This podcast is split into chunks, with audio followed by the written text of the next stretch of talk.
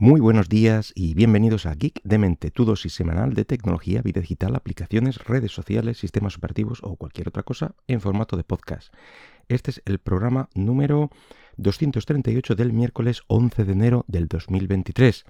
Y lo primero, bueno, pues es felicitaros el año, espero que hayas pasado unas felices fiestas y bueno, pues disculpar lo primero la, ausencia, que no grabo desde el día, desde mi cumpleaños, precisamente del 21 de diciembre, eh, fue el último programa.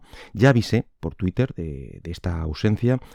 por las circunstancias, eh, pues no, iba a poder grabar por esos días, luego vacaciones, etcétera, en fin, y ya avisé que volvía el día de hoy. Así que dicho esto, eh, bueno, pues qué tal, qué tal se ha portado los reyes y, los regalos, eh, o regalos navideños. No sé si sois de reyes o, de Papá Noel o, cómo, lo hacéis en vuestra casa. Eh, deciros que, aquí nosotros en casa lo que solemos hacer es, bueno, llamamos un poquito antes a los reyes, vienen el día de Navidad, pero vamos, lo que, los que mandan son los reyes aquí, ¿vale? Ese es el plan de casa. Hoy eh, vamos a hablar de, bueno, pues de los, eh, de, los smartwatch y es que ya os he hablado varias veces del que, que tengo, el VIP, y bueno, pues mi mujer tenía también, también otro. El caso es que hace unos cuantos meses, digamos que unos dos, tres meses quizá, eh, bueno, pues el, el, VIP de, mi mujer tenía pequeños problemas y tal. El caso es que se requería de un cambio de, de modelo pero ella tenía unas exigencias, unas peticiones muy particulares y es que exigía que la pantalla fuera del mismo tipo, reflexiva, es decir, que estuviera siempre em, la, información disponible en pantalla. Ya sabéis que es la, peculiaridad que tiene este modelo de VIP antiguo, porque luego los siguientes modelos eh, no lo han seguido fabricando de esta forma. Y bueno, pues eso, tras una búsqueda inicial, pues no había modelos. Em, sí que había por ahí un modelo de hace algún tiempo, no sé exactamente cuánto, pero vamos, eh, el VIP S, pero no había existencias. En fin, básicamente decidimos buscar un modelo nuevo para mí, eh, que a mí mm, la pantalla AMOLED o, las que sean de los, de los nuevos modelos, bueno, pues no me, no me molestan, quiero decir, quiero probarlas, a ver qué tal son, y el mío pues lo heredaría mi, mi mujer.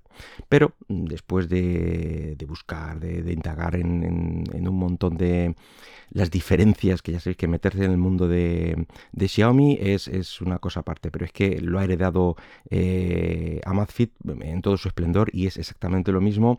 Eh, buscar un modelo en concreto y las diferencias entre uno y otro puede ser una labor bastante ardua. Así que, mm, bueno, pues eh, después de todo eso, digo, me quedé con unos pocos modelos interesado, mm, pero en un momento dado eh, se encontró o encontramos un, modelo de VIP S en Amazon que, sí que, como os he dicho, dispone de la misma, del mismo tipo de pantalla reflexiva que exigía. Así que pues eh, corrimos raudos y veloces a comprarlo y, bueno, pues ahí, quedó la cosa. Es decir, yo me quedé con el mío y mi mujer tuvo el nuevo como digo, un VIP S que, bueno, eh, de pinta parece casi el mismo, eh, salvo que, bueno, añade una cierta cantidad de sensores y funciones, una mejora interesante, sí, la verdad es que ha quedado, ha quedado bastante bien. A mí me parece una buena actualización si tenéis ese modelo antiguo y eso sí, digamos que es la última oportunidad de tener este tipo de pantalla si es lo que, lo que deseáis. Por cierto, el, anterior sigue funcionando y, lo heredó mi hija, no hay ningún problema con él, eh, salvo para un uso, eh, el uso que le daba a mi, mujer. Entonces, ¿Cuál fue el problema? Pues que esta búsqueda eh, entre modelos y tal, pues plantó un germen en mí que ya era difícil de ignorar. Y bueno, pues eh, mi, modelo de VIP, tras cinco años al pie del cañón, comenzó...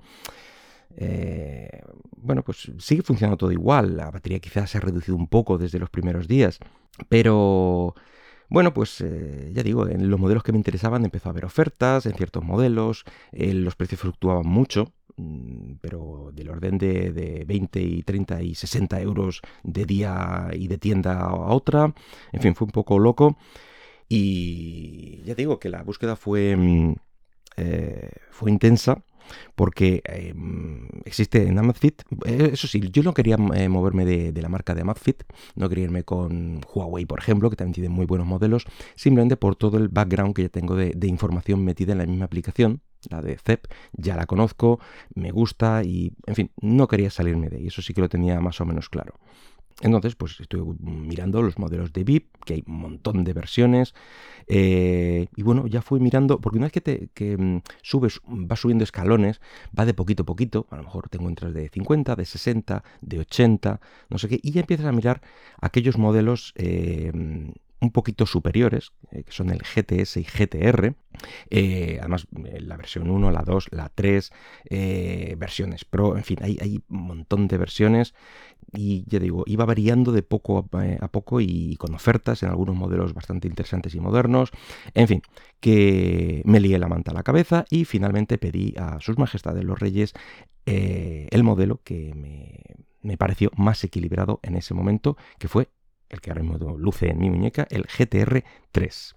Como digo, esto llegó eh, a casa el día 25 de diciembre, así que tengo como dos semanas y pico de uso.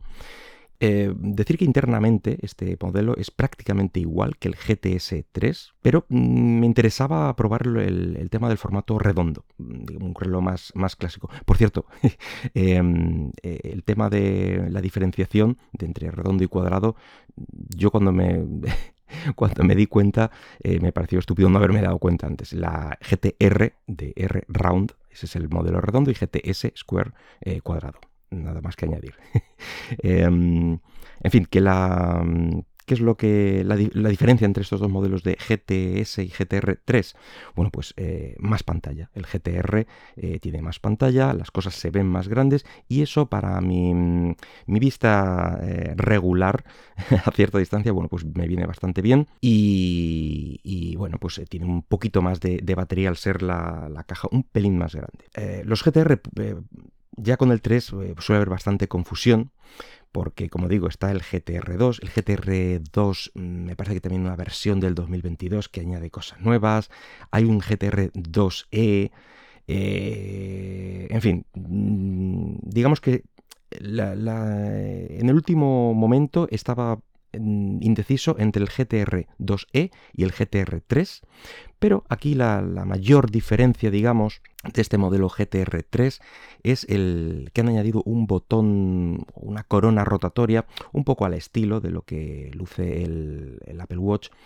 El tacto es diferente, no tiene esa, ni, ni esa respuesta áptica pero, pero mm, funciona bastante bien para moverte por el menú y alcanzar la, aplicación que quieras, etc. Y otro, otro detalle que este, esta versión 3 no dispone es que no tiene espacio para, para, para almacenar música y poder reproducirla desde el, desde el propio reloj a tus, eh, a tus altavoces Bluetooth o tus cascos Bluetooth cosa que el modelo 3 Pro o el GTR2 sí que lo permitía, pero ya digo, es una función que a mí pues no me, no me aportaba nada, salvo bueno, pues, que costara más.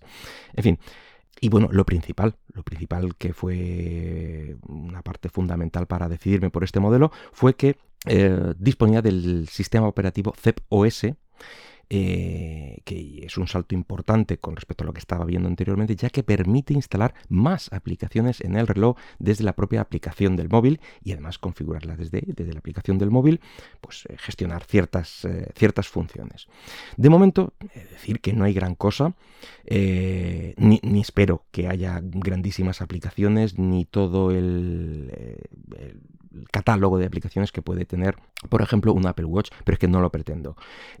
Pero lo que sí hay son dos o tres aplicaciones que de momento son interesantes. Por ejemplo, una, tontería eh, que me instalé el otro día y es un. me pareció curiosa, es una especie de libreta de direcciones URL que el reloj transforma en, códigos QR. Entonces, pues eh, yo de momento, por ejemplo, he puesto el link a este podcast, así que si, si, alguien me lo pregunta en persona, pues puedo irme a ese link, pum, y sacar un código QR que esa persona podrá leer fácilmente con, un lector QR desde el móvil y, ya tiene esa URL. Pero vamos, está pensado pues, para poner tus redes sociales, eh, en fin, web personal, yo qué sé, tu, tu, em, tu currículum, cualquier cosa que se te ocurra que pueda estar en una URL, la puedes codificar de esta manera y si alguien te lo pregunta en persona, pues ofrecerlo así. Ya digo, imagino que irán sacando pequeñas aplicaciones, pero no, espero que aquello se llene mucho. Hay algunas eh, gratuitas y otras son mm, de pago, no son muy caras, pero vamos, esas de momento no, ni las miro siquiera. Pero todo esto, ¿qué quiere decir?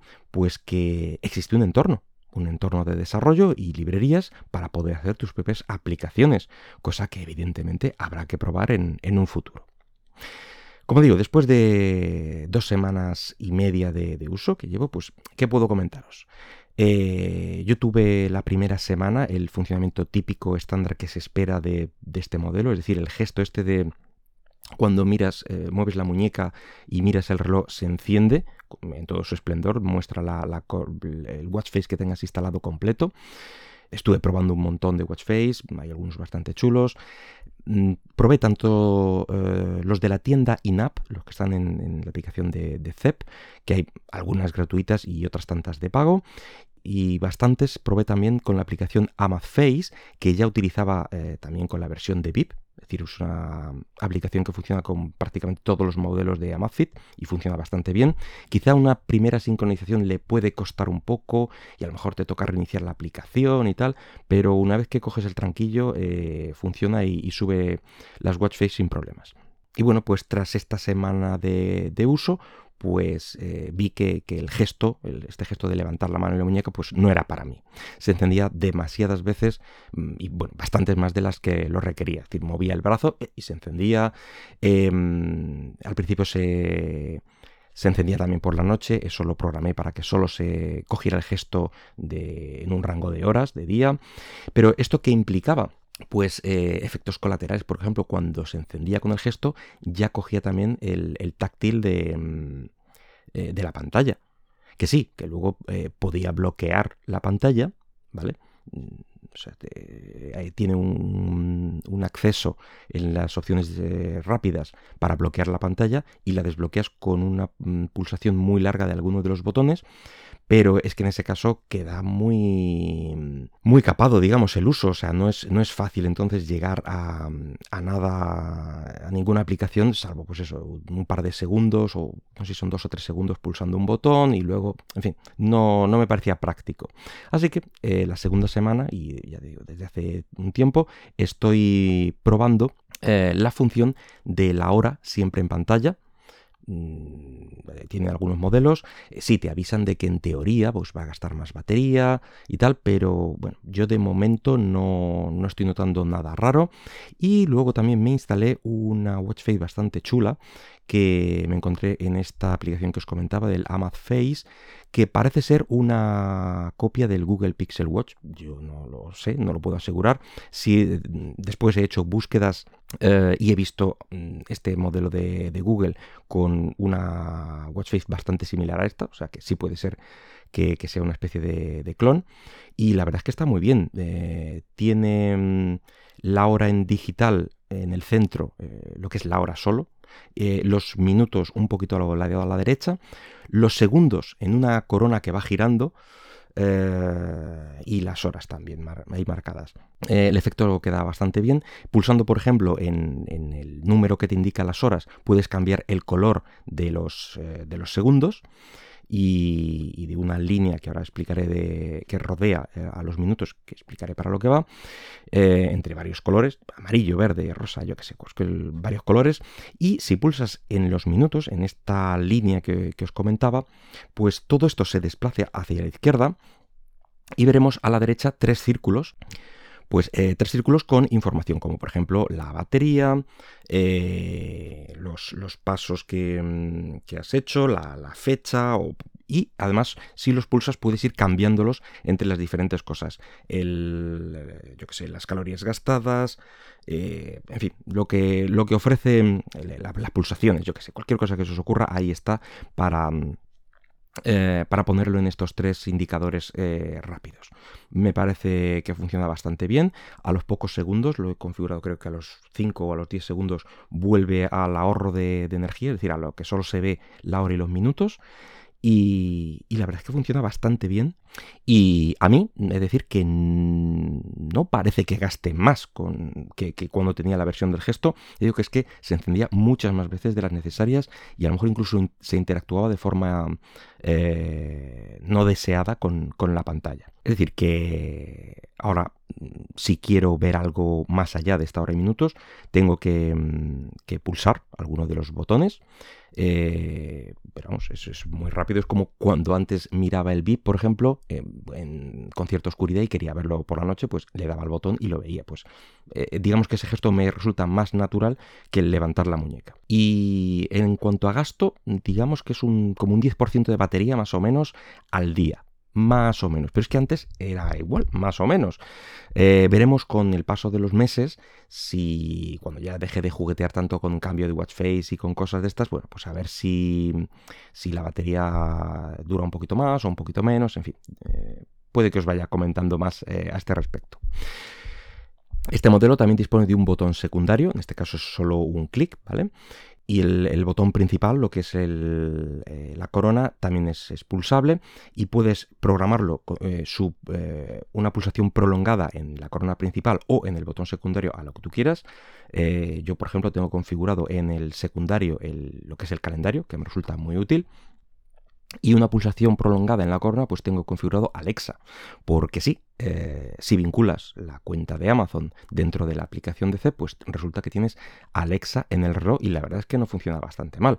Mm, pues por si te lo habías preguntado, las respuestas que te da Alexa son en, modo texto, evidentemente, no te las, no te las lee. Y eso sí, el input que tú le metes sí, sí que lo dices eh, de viva voz, digamos, al, micro, porque tiene un micrófono, aunque esta es la única función, al menos que yo he encontrado por el momento. Y bueno, en fin, que, va bastante bien. Vamos, eh, resumiendo, que estoy muy contento. Mm, sí, he de decir que he perdido claramente en cuanto a, duración de, batería, pero he ganado en cantidad y precisión de, de sensores, eh, he ganado también una interfaz más ágil y más rápida de acceder y la posibilidad de instalar mm, diferentes aplicaciones, es decir, de que de vez en cuando haya algo nuevo en el, reloj, bueno, y que se pueda, se pueda jugar con él. Eh, por si os lo preguntabais, el, mi viva anterior mm, tampoco se ha perdido, en este caso lo ha heredado mi hijo, que la verdad es que está la mar de contento porque le he instalado una watch face que yo estaba usando eh, durante la última parte del año pasado y he instalado la nueva para este año que tiene un calendario mensual en, pantalla y la verdad es que le llama bastante la atención y está siempre pendiente de la información del tiempo que, le da el reloj y, si paso algún día sin sincronizarla pues ya me está pidiendo que, ahí le están faltando datos y que se los mande.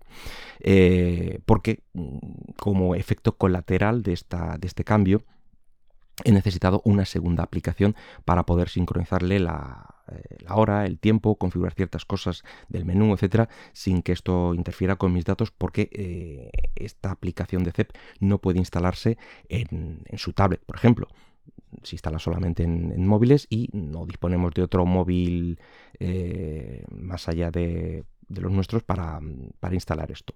Así que bueno, pues he instalado una aplicación secundaria ya que eh, la propia CEP no permite tener más de uno de estos dispositivos activos. Eh, y yo estoy usando el Notify for Amazfit, que ya conocía desde la versión que era eh, que funcionaba con las propias Mi Band y bueno sabía que funcionaba muy bien que habían hecho un clon por así decirlo de la, de la interfaz y, bueno, me fiaba de, este, de, esta aplicación.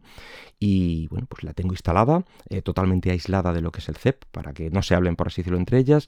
Y pues bueno, eh, le hago un arranque manual cuando necesito sincronizarle datos o alguna cosa y la verdad es que funciona perfectamente sin ningún tipo de problema.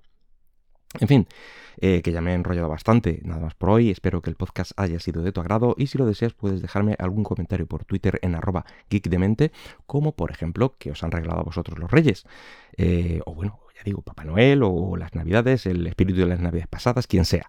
En fin, que hasta luego.